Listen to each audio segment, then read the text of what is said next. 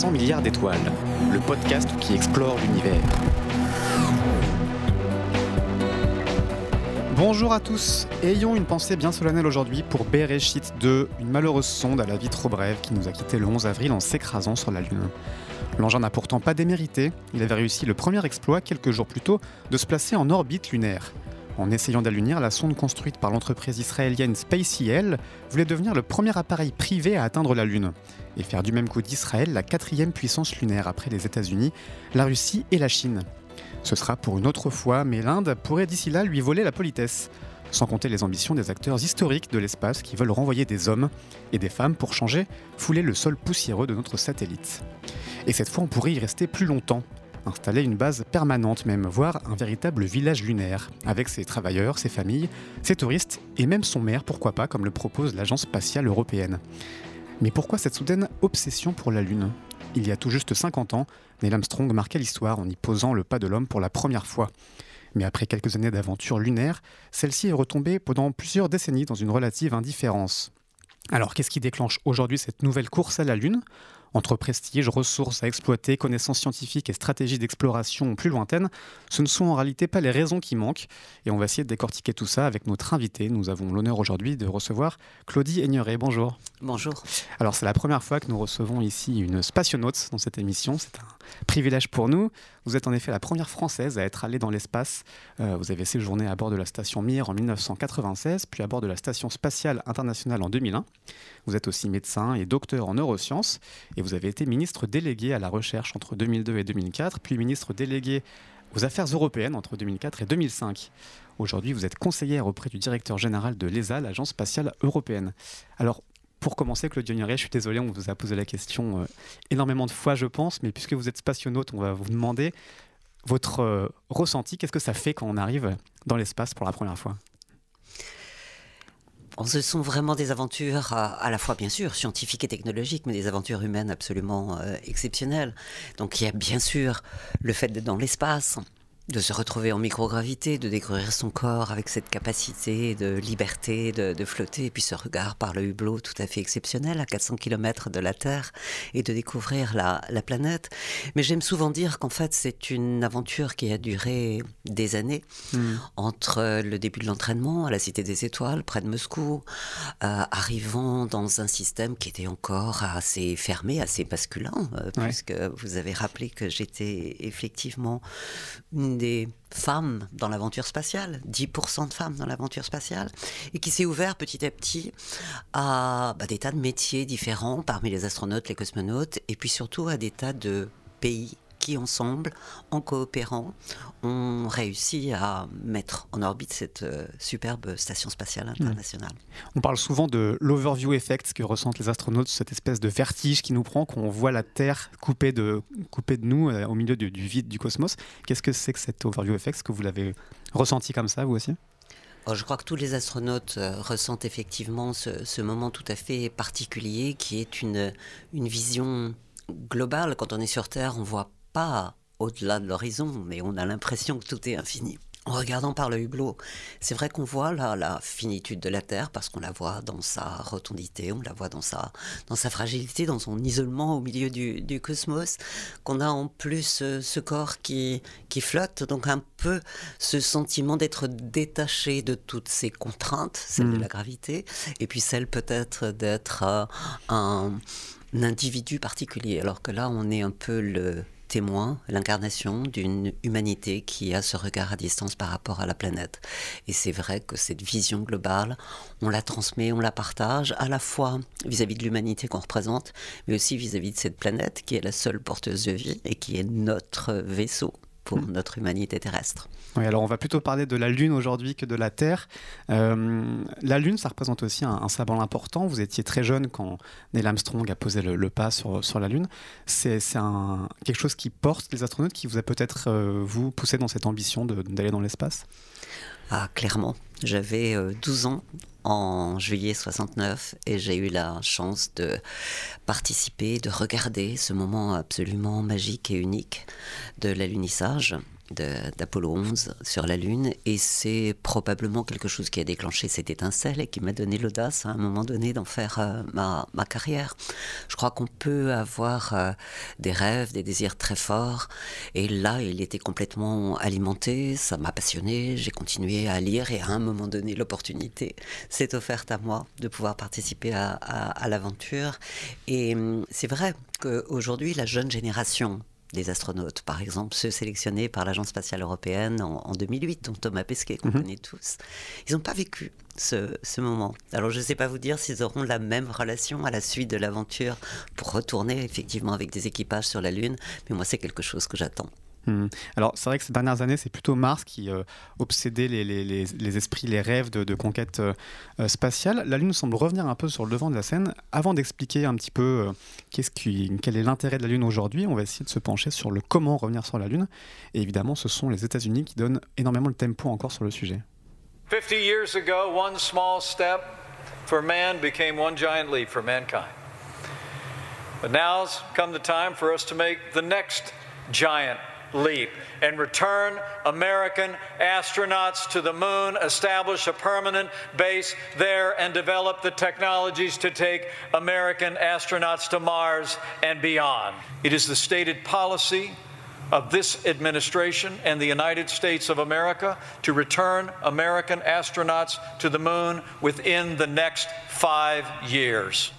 Ah, c'était un extrait du discours de Mike Pence, le vice-président des États-Unis, prononcé en, mars dernier, qui a un peu surpris son monde en annonçant, euh, en relayant les propos de Donald Trump, vouloir retourner sur la Lune dès 2024.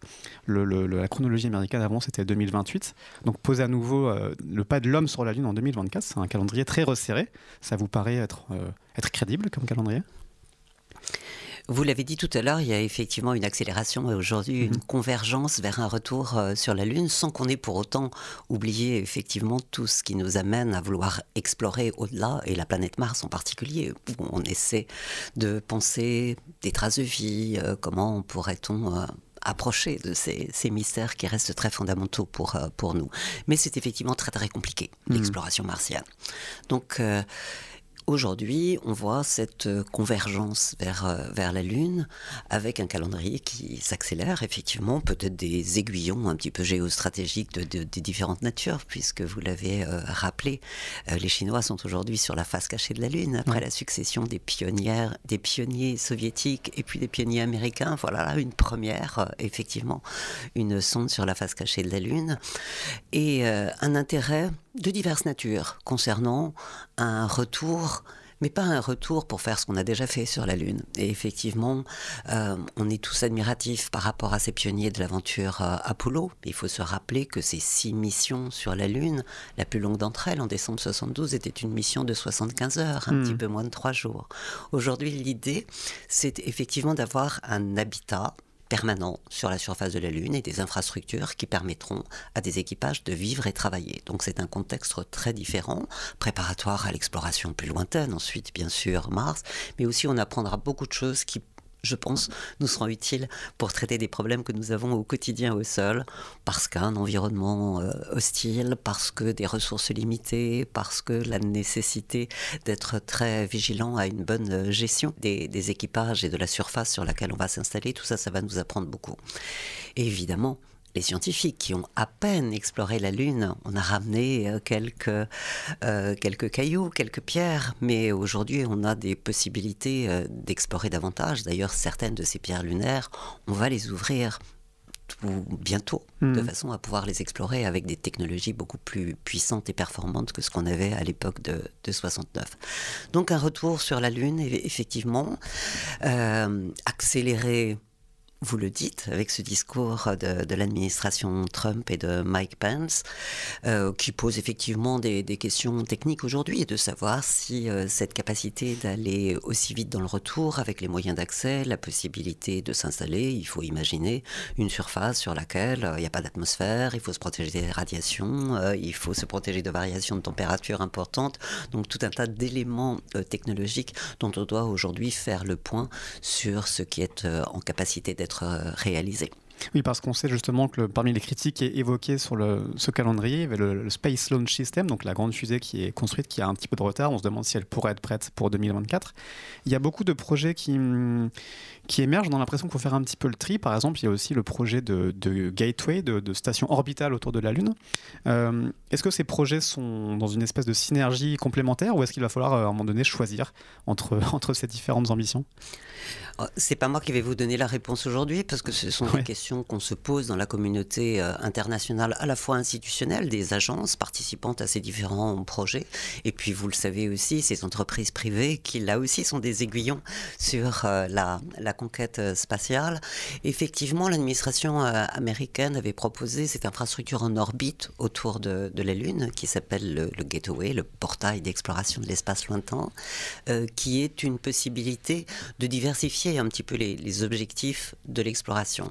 Ce hub, je dirais, en orbite autour de la Lune permettrait d'atteindre d'autres destinations. Bien sûr la surface lunaire, mais également les astéroïdes, la planète Mars, ce qui faisait partie des schémas d'exploration validés un petit peu par l'ensemble des, agences.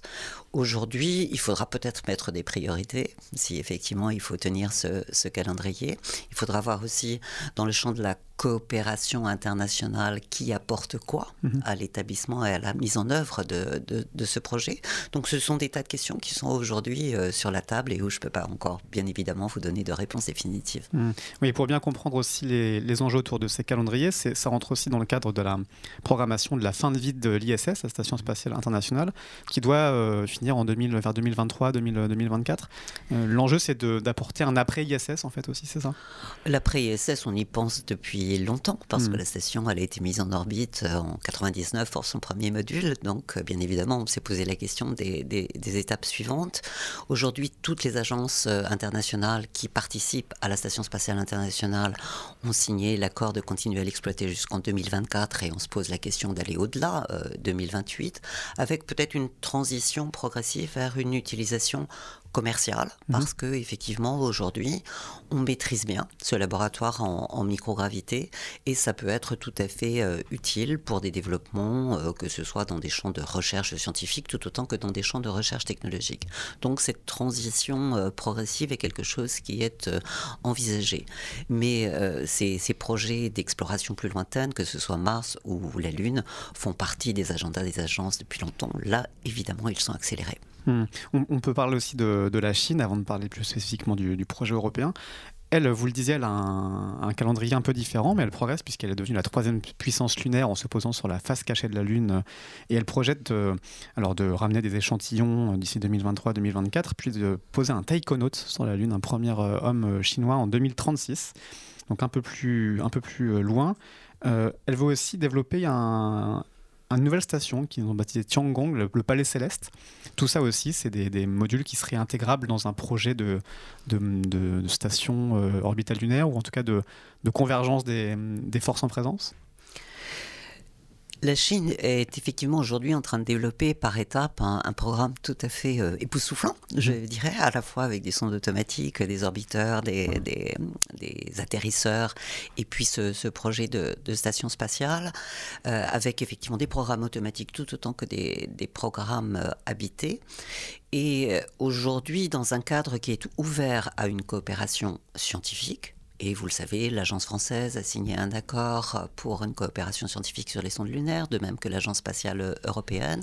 On n'en est pas encore à une coopération, je dirais, technologique, donc d'assemblage en orbite de, modules successifs.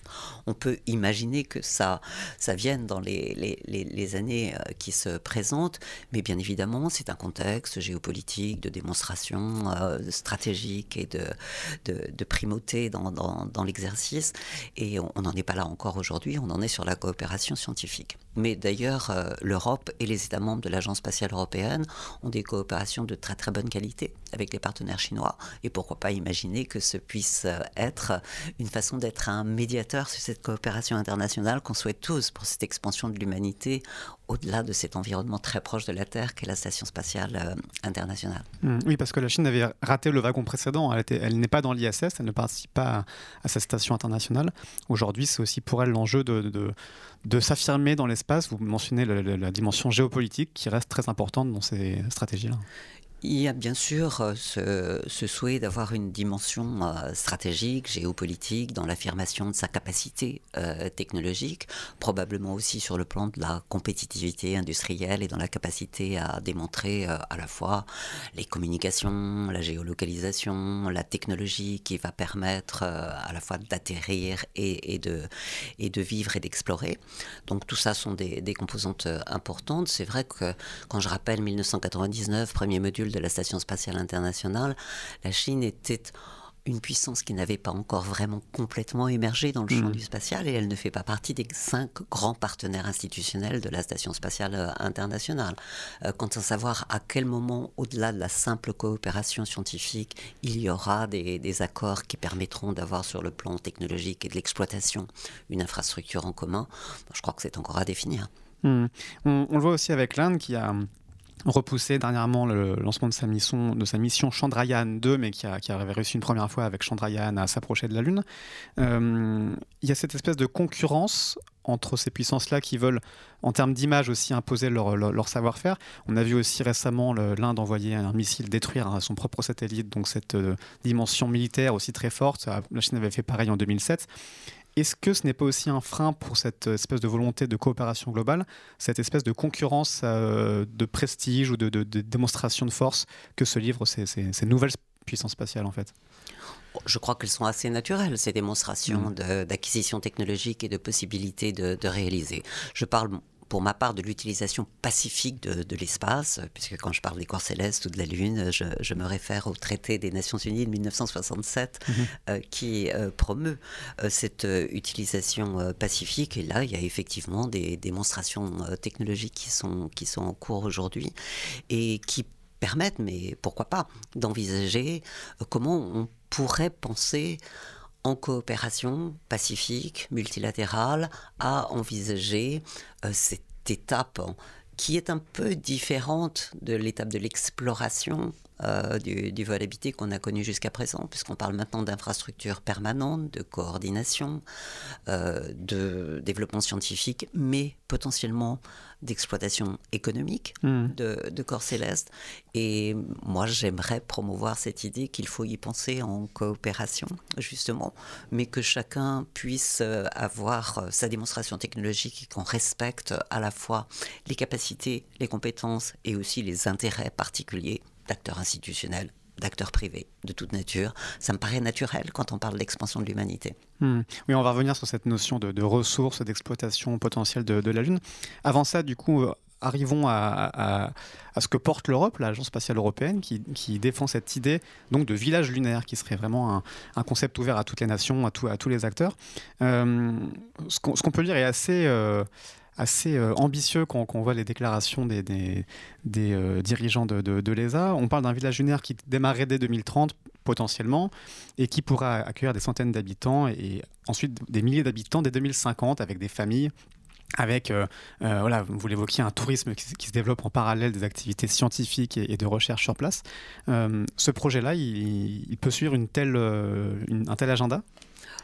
Vous, vous, élaborez là un petit peu un, projet qui, qui, demeure de la, de la fiction. Parce que ce qui a été évoqué par le directeur général de l'Agence spatiale européenne, Jan Werner, quand il est arrivé il y a trois ans en, responsabilité euh, à, à l'agence, c'était justement cette vision d'un concept d'exploration plus lointaine, en coopération multilatérale, ouverte à ses intérêts justement d'agences institutionnelles classiques tout autant que d'entreprises privées je dirais plus généralement à des citoyens de notre humanité qui se, projettent dans, dans l'avenir.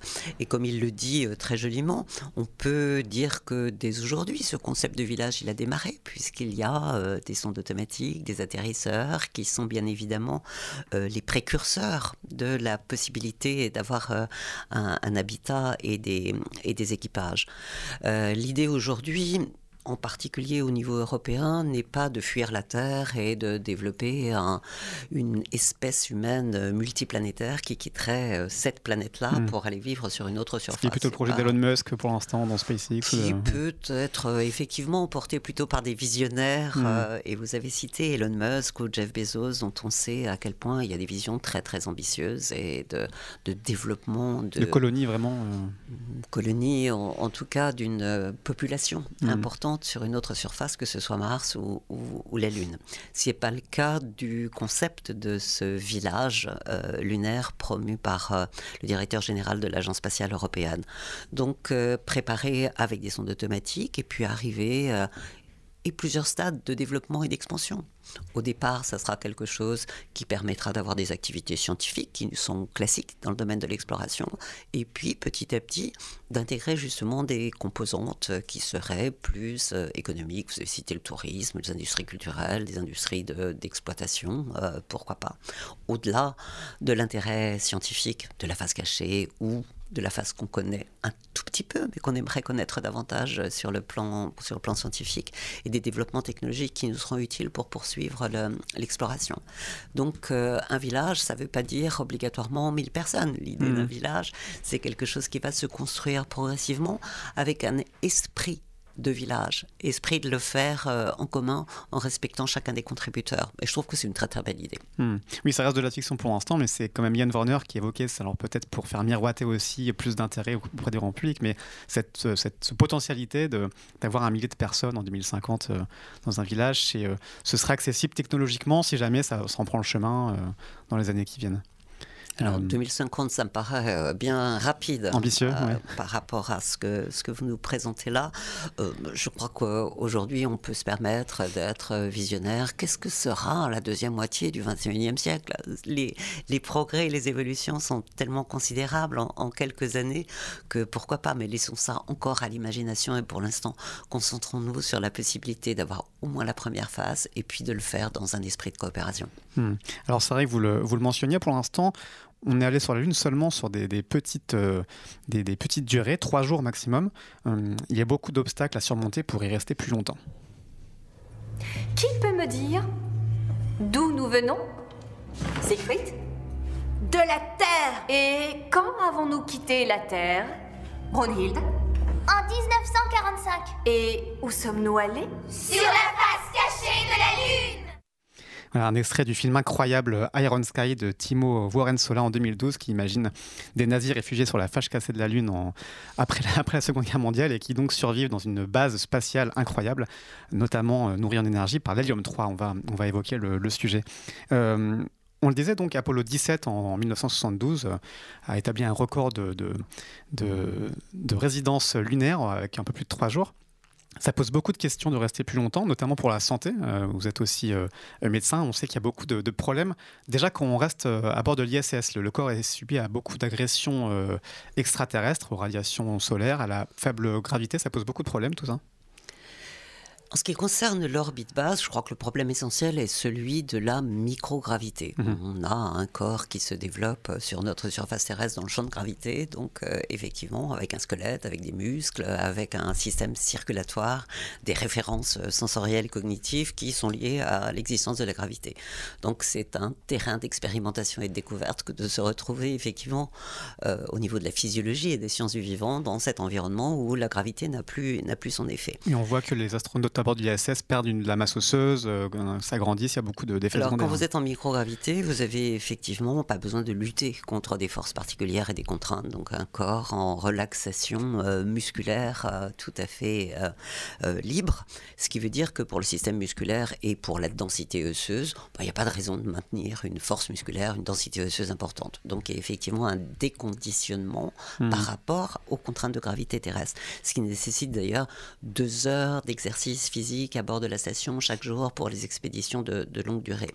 Donc le suivi musculaire et osseux est un problème qui effectivement doit être, où on doit appliquer ce qu'on appelle des contre-mesures pour éviter justement le déconditionnement et pour le, retour.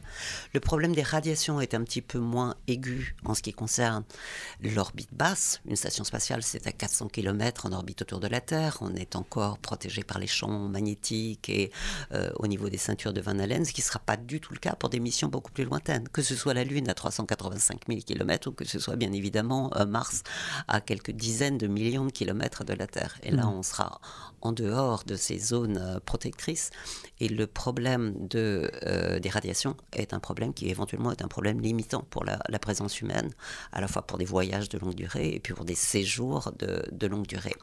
Après, on commence à connaître bien la microgravité, mais il ne faut pas oublier que sur la surface lunaire ou sur la surface euh, martienne, on n'est pas en microgravité, on hmm. est en gravité réduite, soit un sixième de G, soit un tiers de G, et on a tous euh, les images d'Armstrong et d'Aldrin se déplaçant ou de rovers circulant sur la surface de, la Lune. Donc sur le plan physiologique, médical, euh, pas mal de sujets sur lesquels il faut effectivement se, se, mobiliser. En tout cas, un séjour lunaire de quelques semaines, quelques mois, c'est tout à fait accessible. On a aujourd'hui la la, capacité à le gérer. Mais la Lune, c'est aussi pas d'atmosphère, des variations de température importantes, la protection contre les radiations, vous l'avez dit, et puis cette fameuse poussière lunaire, on voit l'empreinte du pied d'Aldrin et on hmm. a aussi cette image euh, en, mémoire, qui est une poussière très abrasive, agressive, et qui va être un problème sérieux à la fois pour toute la technologie, les rovers, les landers euh, qui seront sur la, sur la surface, mais bien évidemment aussi pour l'homme. Hmm. Oui, vous, parlez des températures. J'avais noté aux, latitudes moyennes de la Lune, on peut passer entre le, jour et la nuit de moins 180 degrés Celsius à, plus 100 degrés Celsius. Donc là aussi, c'est des, contraintes pour les matériaux, pour les, corps qui sont très importants, qui nécessitent euh, des technologies de protection avancées. Absolument, protection euh, à la fois sur ces variations de température, euh, l'aspect des radiations qui bien évidemment est un problème pour le corps humain mais aussi un problème pour l'électronique bien, bien évidemment. Et puis comme il n'y a pas d'atmosphère, ben, il y a des chutes de météorites, tous ces cratères, ces impacts qu'on voit sur la surface lunaire. Il faudra bien évidemment se protéger aussi de toutes ces menaces particulières à la Lune. Hmm. Il, y a, il, y a, les limites physiologiques qu'on a évoquées, il y a aussi des limites psychologiques. La Lune, c'est euh, relativement proche hein, par rapport à un voyage de 6 mois sur Mars. Là, c'est environ 3 jours pour, pour y aller, c'est ça? Ça mhm. nécessite quand même d'être autonome si jamais il y, y, a un problème. On n'est pas aussi proche que l'ISS où on peut retourner finalement assez rapidement sur la Terre. Depuis l'ISS, effectivement, on peut revenir en quelques heures sur la mhm. Terre, et puis surtout, il n'y a pas de délai de communication avec les centres de, contrôle de la mission au sol. Alors, au niveau de la Lune, euh, comme vous l'avez dit, on peut choisir le moment où on part et on revient c'est pas le même sujet que celui des fenêtres particulières pour euh, la détermination mhm. des orbites pour un, voyage euh, martien. Et il y a un petit délai de communication avec la Terre qui est de l'ordre de 1 à 2 secondes. Là aussi, pas du tout comparable à ce qu'est un voyage martien où ça se compte en dizaines de, minutes. Mais bien évidemment, il faudra davantage d'autonomie euh, de l'équipage, dans l'interface de l'équipage avec les systèmes robotiques et automatiques qui seront en activité. Mais nous ne sommes plus en 1969. Nous sommes aussi euh, dans une, phase où, je dirais, l'intelligence humaine, dans son autonomie, peut être assistée par euh, d'autres, d'autres systèmes, intelligence artificielle bien, évidemment, et, tous ces systèmes de, gestion. Donc je pense qu'on a tout à fait les capacités euh, technologiques d'assurer la sécurité de l'équipage et dans son autonomie particulière effectivement sur une mission lunaire. Hmm. Alors à quoi pourrait ressembler euh, concrètement une base lunaire euh, relativement permanente? Vous parliez de, cette euh, régolite, cette poussière lunaire qui est très abrasive. Elle peut aussi être un atout, on pense l'utiliser comme matériau de base pour construire ces, ces habitats lunaires. Absolument. Quand on parle de vivre et travailler sur la surface de la Lune dans des infrastructures permanentes, il faut imaginer qu'on puisse utiliser des ressources in situ mhm. sur la surface de la Lune et non pas transporté depuis la Terre à chaque instant, ce qui nous sera nécessaire à l'élaboration d'un habitat plus, plus complexe. Alors, qu'est-ce qu'il y a comme ressources sur la Lune qui puissent être utilisées? Eh Il y a bien évidemment déjà de l'eau et les glaces d'eau qui sont plutôt localisés euh, au pôle et on a aujourd'hui des cartographies assez précises. Il y en a énormément, hein. on sait qu'il y a des milliards de tonnes, euh, jusqu'à plusieurs millions ou milliards de tonnes d'eau. Il, faut, il faut choisir hmm. le, le, bon endroit en fonction de l'objectif qu'on se pose. Et les objectifs, ils peuvent être divers et multiples. Les uns auront besoin d'avoir un ensoleillement pratiquement constant, si on parle d'énergie. D'autres auront besoin d'avoir accès à ces quantités d'eau pour électrolyser cette eau et en faire pas de l'oxygène qui peut être un carburant, bien évidemment, là aussi, euh, ressource indispensable à la suite de l'activité, ou qui peut être cet oxygène qui est nécessaire euh, à, la vie et au support vie des, astronautes. Donc, euh, choisir le lieu en fonction de l'objectif qu'on aura à atteindre, et puis utiliser des ressources sur place. Alors mm. le régolithe, c'est bien évidemment, je l'ai dit, cette poussière lunaire, quelque chose qui peut être tout à fait euh, dommageable, il faudra être très attentif, mais c'est aussi une ressource potentiellement importante, à la fois parce qu'elle contient de l'eau, et là aussi, on revient à ce sujet de, de l'oxygène, et puis parce qu'elle peut être un matériau de construction. Et on voit aujourd'hui, en particulier l'Agence spatiale européenne et, son centre des, des astronautes en, en, Allemagne, près de Cologne, a développé cette possibilité d'utiliser le régolithe comme matériau dans une imprimante 3D pour en faire un matériau résistant, ensuite chauffé soit par micro-ondes, soit par énergie solaire euh, concentrée, on peut, l'imaginer, et en faire un, matériau de production. Alors, est-ce que ça sera suffisant pour protéger complètement un habitat qui pourrait être un habitat gonflable et ensuite protégé par ces, ces matériaux? Ou faudra-t-il envisager des habitats dans ces fameux tubes lavaires qui existent à la surface de la Lune et qui sont des témoins de cette euh, activité volcanique euh, d'il y a quelques millions d'années? C'est là aussi un, choix à faire. Il y a des études architecturales, je dirais, euh, de, mise en place de, ces activités qui sont euh, tout à fait passionnantes, à la fois sur le plan technologique et je dirais très créatives et innovantes. Hmm. Arriver sur la Lune pour finalement retrouver cet habitat troglodyte euh, de nos ancêtres, ce serait assez, assez cyclique comme vision de l'évolution humaine. Ça, paraît a priori plus simple de se dire il y a déjà des, tunnels, allons-y. Quel serait l'avantage finalement de, privilégier un habitat gonflable en surface qui paraît plus compliqué à mettre en place? Aujourd'hui, il y a des études de différents types hmm. d'infrastructures. Il y a à la fois des choses euh, sous la surface, des choses en surface, avec euh, du gonflable ou quelque chose qui est euh, apporté dans la première phase depuis le sol et puis qui ensuite, grâce à ces ressources présentes sur la Lune, sera développé ultérieurement. Et puis bien évidemment des formes hybrides. Il faudra penser au support vie, il faudra penser à la lumière, bien évidemment, comment on la fait pénétrer si on est sous sous la surface, comment organiser la mobilité d'un point à l'autre, parce qu'on n'est pas en train de dire qu'il va y avoir une seule base à un seul endroit, un village à un seul endroit, puisque les intérêts peuvent être scientifiques. Bah, pourquoi pas sur la face cachée de la Lune, bien évidemment, pourquoi pas à d'autres endroits euh, que je ne sais pas si on envisage un tourisme lunaire et la construction d'infrastructures qui pourra accueillir des touristes. Il y aura probablement des sites particuliers qui seront plus euh, intéressants.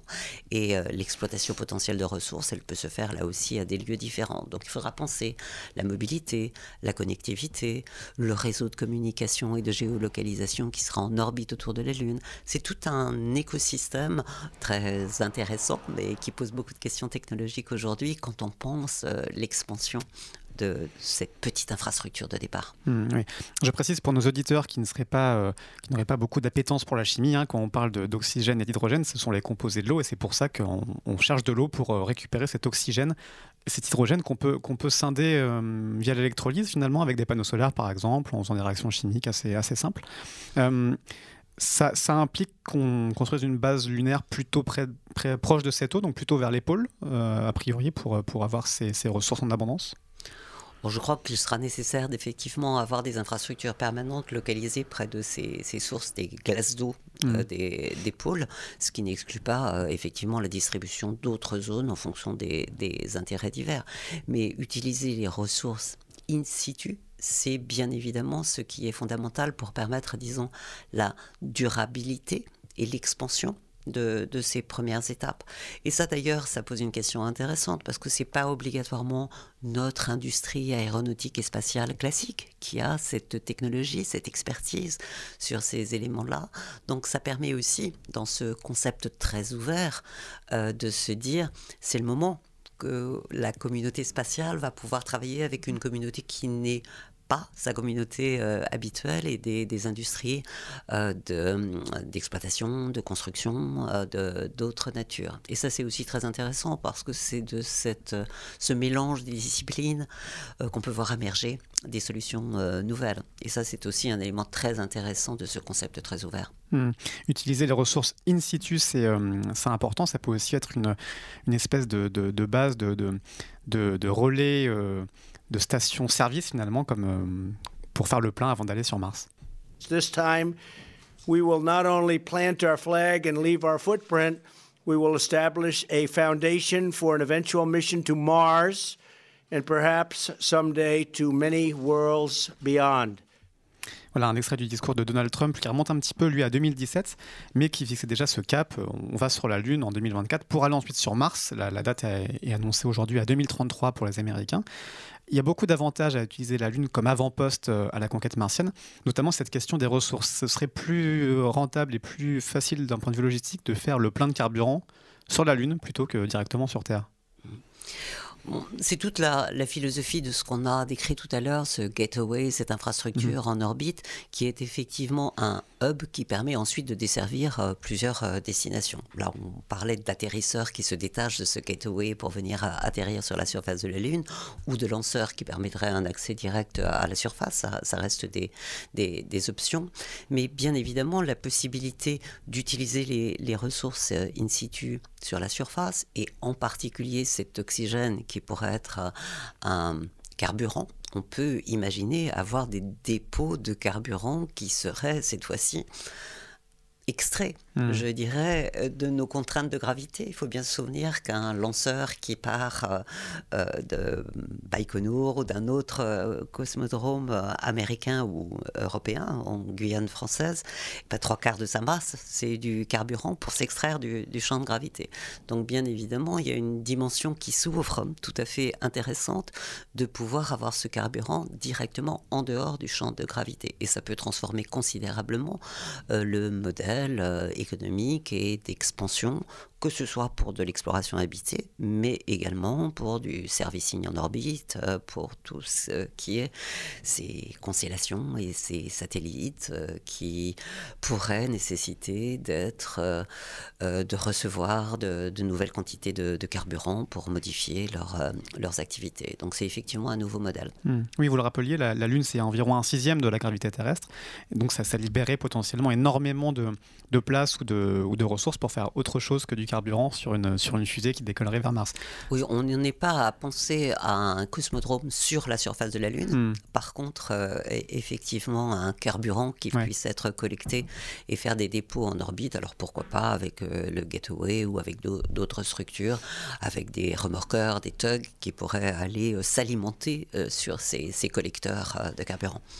Il hmm. n'y a, pas que la ressource en eau qui est intéressante, qui, attire les convoitises sur la Lune, il y a aussi les ressources en, minéraux ou en autres euh, ressources. Il y a notamment l'hélium 3, qui est un isotope de l'hélium très rare sur Terre, mais qui serait abondant sur la Lune, notamment parce que les vents solaires déposeraient énormément avec le temps de, cet isotope euh, euh, sur la Lune.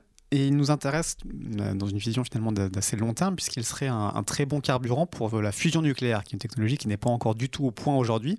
Mais en se projetant, euh, les Chinois, les Américains, euh, tous les acteurs, ils verraient dans cet hélium 3 une ressource stratégique majeure pour l'énergie du futur. L'hélium 3, ça fait rêver, euh, bien mm. évidemment, quand on pense au, projet de développement de la fusion nucléaire. Et vous le savez, on a le démonstrateur ITER en, France, à Cadarache, dans cette grande coopération internationale. Et euh, voilà, l'hélium 3, c'est quelque chose d'important pour le futur de, l'énergie et cette forme d'énergie de la, fusion nucléaire. Il y a effectivement de l'hélium 3 présent euh, sur, sur la surface de la Lune. Aujourd'hui, bien évidemment, on n'a pas les techniques d'exploitation de de, ce type de, ressources. Donc euh, ça reste euh, un, modèle, une pensée, euh, effectivement. quant à mettre aujourd'hui la, la, possibilité de le développer, on n'en est pas tout à fait là. On essaie d'avoir le système incitatif pour se dire qu'il faut mobiliser des énergies, des, des, compétences pour le faire. Et je reviens là aussi à ces compétences qui ne sont pas obligatoirement des compétences spatiales, mais mmh. qu'il faut effectivement mobiliser, intéresser sur ces, sur ces sujets-là. il y a d'autres types de, de ressources minières, je dirais, sur la, sur la surface de, de la Lune. Et tout ça fait partie d'un contexte économique mobilisateur des entreprises privées dans cette euh, phase nouvelle de l'exploration. Tout ce qu'on appelle les, terres rares, les, métaux rares qui sont aussi présents euh, sur la Lune, en tout cas qu'on suspecte d'être présents, les études prospectives sont encore très, euh, très marginales, mais ça fait partie des choses aussi stratégiquement intéressantes, puisque ces métaux rares sont ressources par définition rares sur Terre et qu'elles servent énormément dans le fonctionnement de toutes nos technologies modernes, aussi bien les, trains, les frigidaires, les ordinateurs, que les armements aussi. Et, ces ressources, alors donc, qui vont du gallium, nobium, beryllium, tous les mots en lium un peu bizarres, euh, et qui nous manquent aujourd'hui euh, à l'échéance de quelques, décennies, pourraient aussi être une, euh, une raison pour aller ouvrir des mines, pourquoi pas, sur la surface de la Lune? Comme vous le disiez, il y a quelques études et quelques papiers qui, hmm. qui circulent sur ces, sur ces possibilités. Euh, peut-être davantage d'ailleurs sur d'autres corps célestes que sur la surface de la Lune, puisqu'on a beaucoup parlé à un moment donné des astéroïdes hmm. comme euh, potentiel euh, sur ces, ces ressources. Il y a toutes les technologies à apprendre pour aller dans ce champ. Donc on, peut imaginer que la Lune soit aussi ce lieu d'apprentissage, à la fois de technologie d'exploration plus lointaine pour rejoindre la planète Mars, ou de technologie d'exploitation de, ressources in situ ou à ramener au sol, puisque là on parle plus de simplement in situ, mais de, ressources à, ramener. Donc euh, la Lune peut être un territoire d'apprentissage sur ces, ces sujets-là, d'innovation, parce qu'on aura des technologies particulières dans un environnement quand même très très hostile euh, qui est celui de, la Lune. Euh, mais euh, vous me permettez d'évoquer le, sujet de des corps célestes mhm. à titre de patrimoine de l'humanité, comme ils sont définis dans le traité Outer Space des Nations Unies de 1967. Et il y a effectivement aujourd'hui des discussions juridiques très intéressantes sur le fait de la non-appropriation d'un corps céleste et de par contre la nécessité économique de pouvoir être incitatif sur de l'exploitation de ressources, donc de l'appropriation potentielle de, ressources. Donc ce sont des discussions qui sont euh, en cours aujourd'hui. Euh, j'avoue que dans la promotion de cette idée d'un village ouvert, en coopération, je, je pense que l'intérêt général doit être respecté tout autant que les intérêts privés qui feront que le modèle sera soutenable de développement. Et pour moi, l'intérêt général, bah, c'est vrai que c'est aussi euh, cette euh, préservation de la surface de ces corps célestes qui ne sont plus nos surfaces terrestres. Et j'aimerais le prendre aussi euh, comme une humanité qui est responsable de, de, ces activités et qui ne commet pas sur la surface des corps célestes peut-être certaines erreurs qui ont été commises au sol. Mmh. Oui, c'est un débat philosophique qui a des, des, des, des dans les deux camps, puisqu'on a aussi l'argument de, la part de notamment de ces startups privées qui veulent exploiter les, corps célestes, de dire voilà, ce serait aussi une façon de préserver la Terre, de, il vaut mieux euh, en un sens euh, exploiter la Lune et quitte à l'abîmer puisqu'elle est un corps mort que de continuer à exploiter ces mines au fin fond de l'Amazonie ou dans les, dans les pays ou au fin fond de l'océan où on fait énormément de dégâts euh, à la biosphère. Ce serait un argument entendable?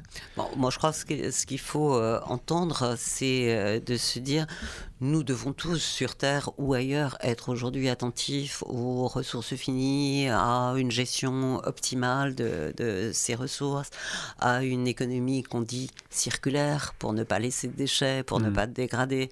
Donc je pense que c'est ça qu'il faut retenir dans, dans, la philosophie, que ce soit sur Terre ou que ce soit sur une autre surface que, que la Terre. Après, euh, la distribution et l'équilibre entre les deux, je crois qu'on est encore un petit peu loin de ces discussions-là tant que la technologie ne nous a pas permis euh, de, le démontrer. Hmm. tout ça est encore très spéculatif. C'est ce que nous rappelait notamment Francis Rocard, qu'on avait invité aussi euh, dans cette émission à propos des astéroïdes. L'avantage de la Lune, si jamais il s'avère que la Lune a aussi ses, ressources en terre, c'est qu'on ne travaillerait justement pas en microgravité comme sur un astéroïde, ce qui pour miner est, très compliqué. On pourrait plus facilement faire de l'exploitation minière euh, lunaire que sur des corps extrêmement petits. La Lune est une belle surface d'apprentissage de, hmm tas d'éléments qui seront nécessaires à la suite de l'exploration et de l'expansion de notre humanité au-delà de sa frontière naturelle. Hmm. Vous évoquiez aussi cette question euh, euh, de l'évolution juridique de, l'espace.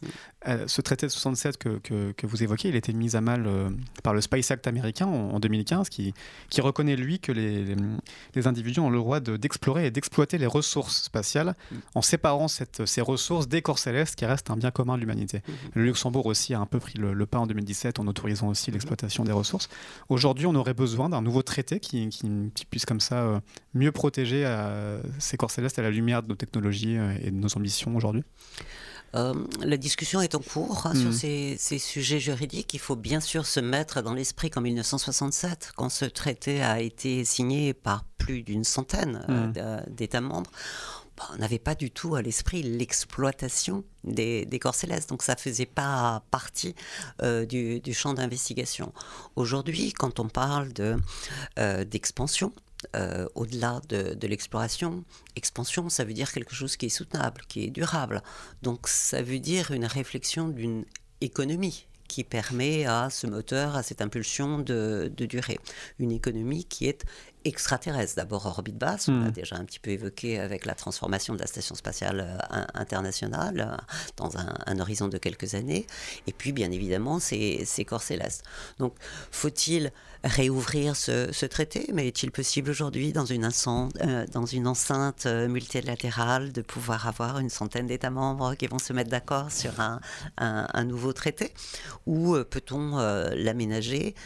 Bien évidemment, il doit y avoir une responsabilité, une éthique et une déontologie de l'exploitation de ressources, l'appropriation de la surface planétaire ou de la surface du, corps céleste. Je crois que ça, personne ne serait d'accord pour y revenir. Par hmm. contre, sur les ressources et l'économie de ces ressources, la discussion est euh, ouverte et aujourd'hui, euh, réouvrir euh, ce, ce, traité, peut-être remettre au bout du jour le traité de la Lune, plus spécifiquement, qui par contre là n'avait pas eu une adhésion de beaucoup d'États membres.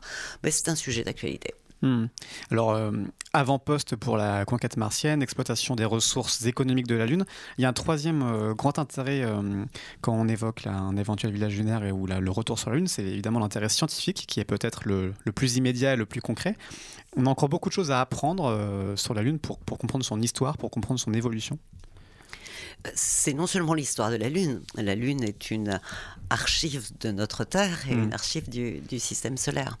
Donc euh, effectivement, il y a une communauté scientifique qui est très intéressée euh, d'aller plus loin dans, l'exploration parce qu'on a aujourd'hui des technologies qui, qui, le permettent, euh, que ce soit par exemple radiotélescope sur la face cachée de la Lune, qui est quelque chose qui fait rêver toute la communauté scientifique mm. pour plonger un regard non perturbé sur l'histoire de notre système solaire. Pour expliquer un petit peu, oui, c'est parce qu'évidemment, en dehors de cette face cachée, nous sommes extrêmement perturbé par les ondes émises, les ondes radio émises sur Terre. Alors, que là, on hmm. est dans une zone tout à fait préservée de, ces ondes perturbatrices, hmm. qui permettraient d'avoir une vision beaucoup plus euh, précise par interférométrie ou des, euh, de différents radiotélescopes sur la face cachée de la Lune.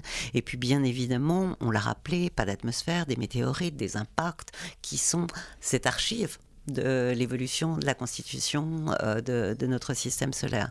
Donc la géophysique et la connaissance de cette euh, surface est quelque chose de tout à fait euh, fondamental.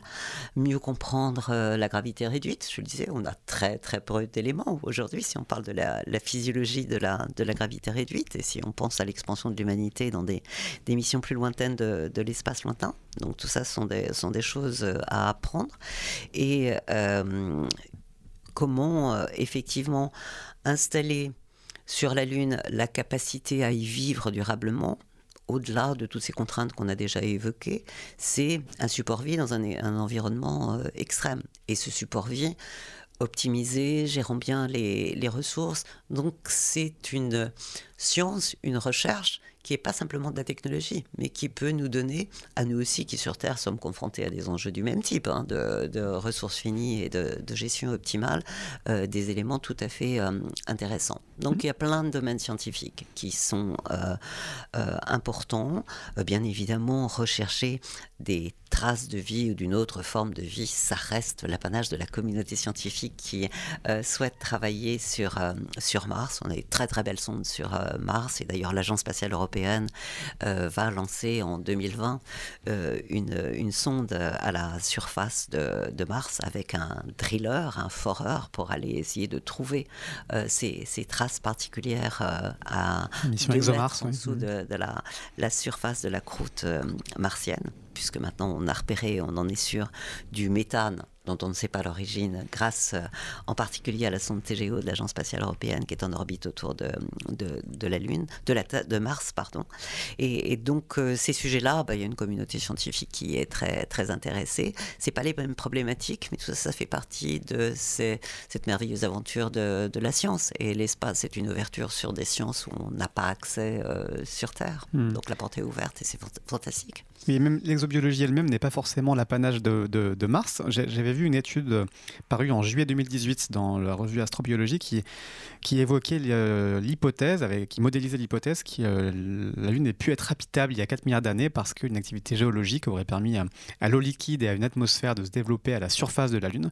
Et donc, dans les premiers temps, à un moment où la vie s'est développée sur Terre il y a 3,5 milliards d'années, la Lune aurait peut-être aussi pu développer des, des formes de bactéries. Ça, ça montre que on a encore beaucoup de choses à découvrir sur la Lune aussi si on, si on se met à chercher euh, à sa surface. Oui, je crois que là, même sans attendre le, retour d'un équipage, on sait que ces pierres lunaires et cette euh, poussière qui a été rapportée des missions Apollo, euh, certains de ces échantillons n'ont pas été traités parce qu'il n'y hmm. avait pas la technologie qui permettait d'aller assez loin sur la, la possibilité de, de, l'analyser et que ces échantillons vont être mis à, disposition et la communauté scientifique très intéressée et impatiente de, de pouvoir analyser de façon plus précise ces échantillons. Hmm. On a hâte de voir donc les, prochains chapitres euh, émerger de la, de la conquête lunaire. Merci beaucoup Claudie Ignoret de nous avoir aidé à explorer un petit peu le futur de la, de la Lune et de la conquête lunaire et pourquoi pas un jour d'y voir un, un, village international, euh, euh, une base permanente sur la Lune. Merci à tous de nous écouter. On se retrouve le mois prochain pour une nouvelle émission spatiale. Vous pouvez d'ici là patienter avec nos autres émissions, Rencontre du troisième type ou Salut le Turfu. On vous retrouve très vite. Merci aussi à Roman qui gère l'émission à la technique. Merci à tous et à bientôt.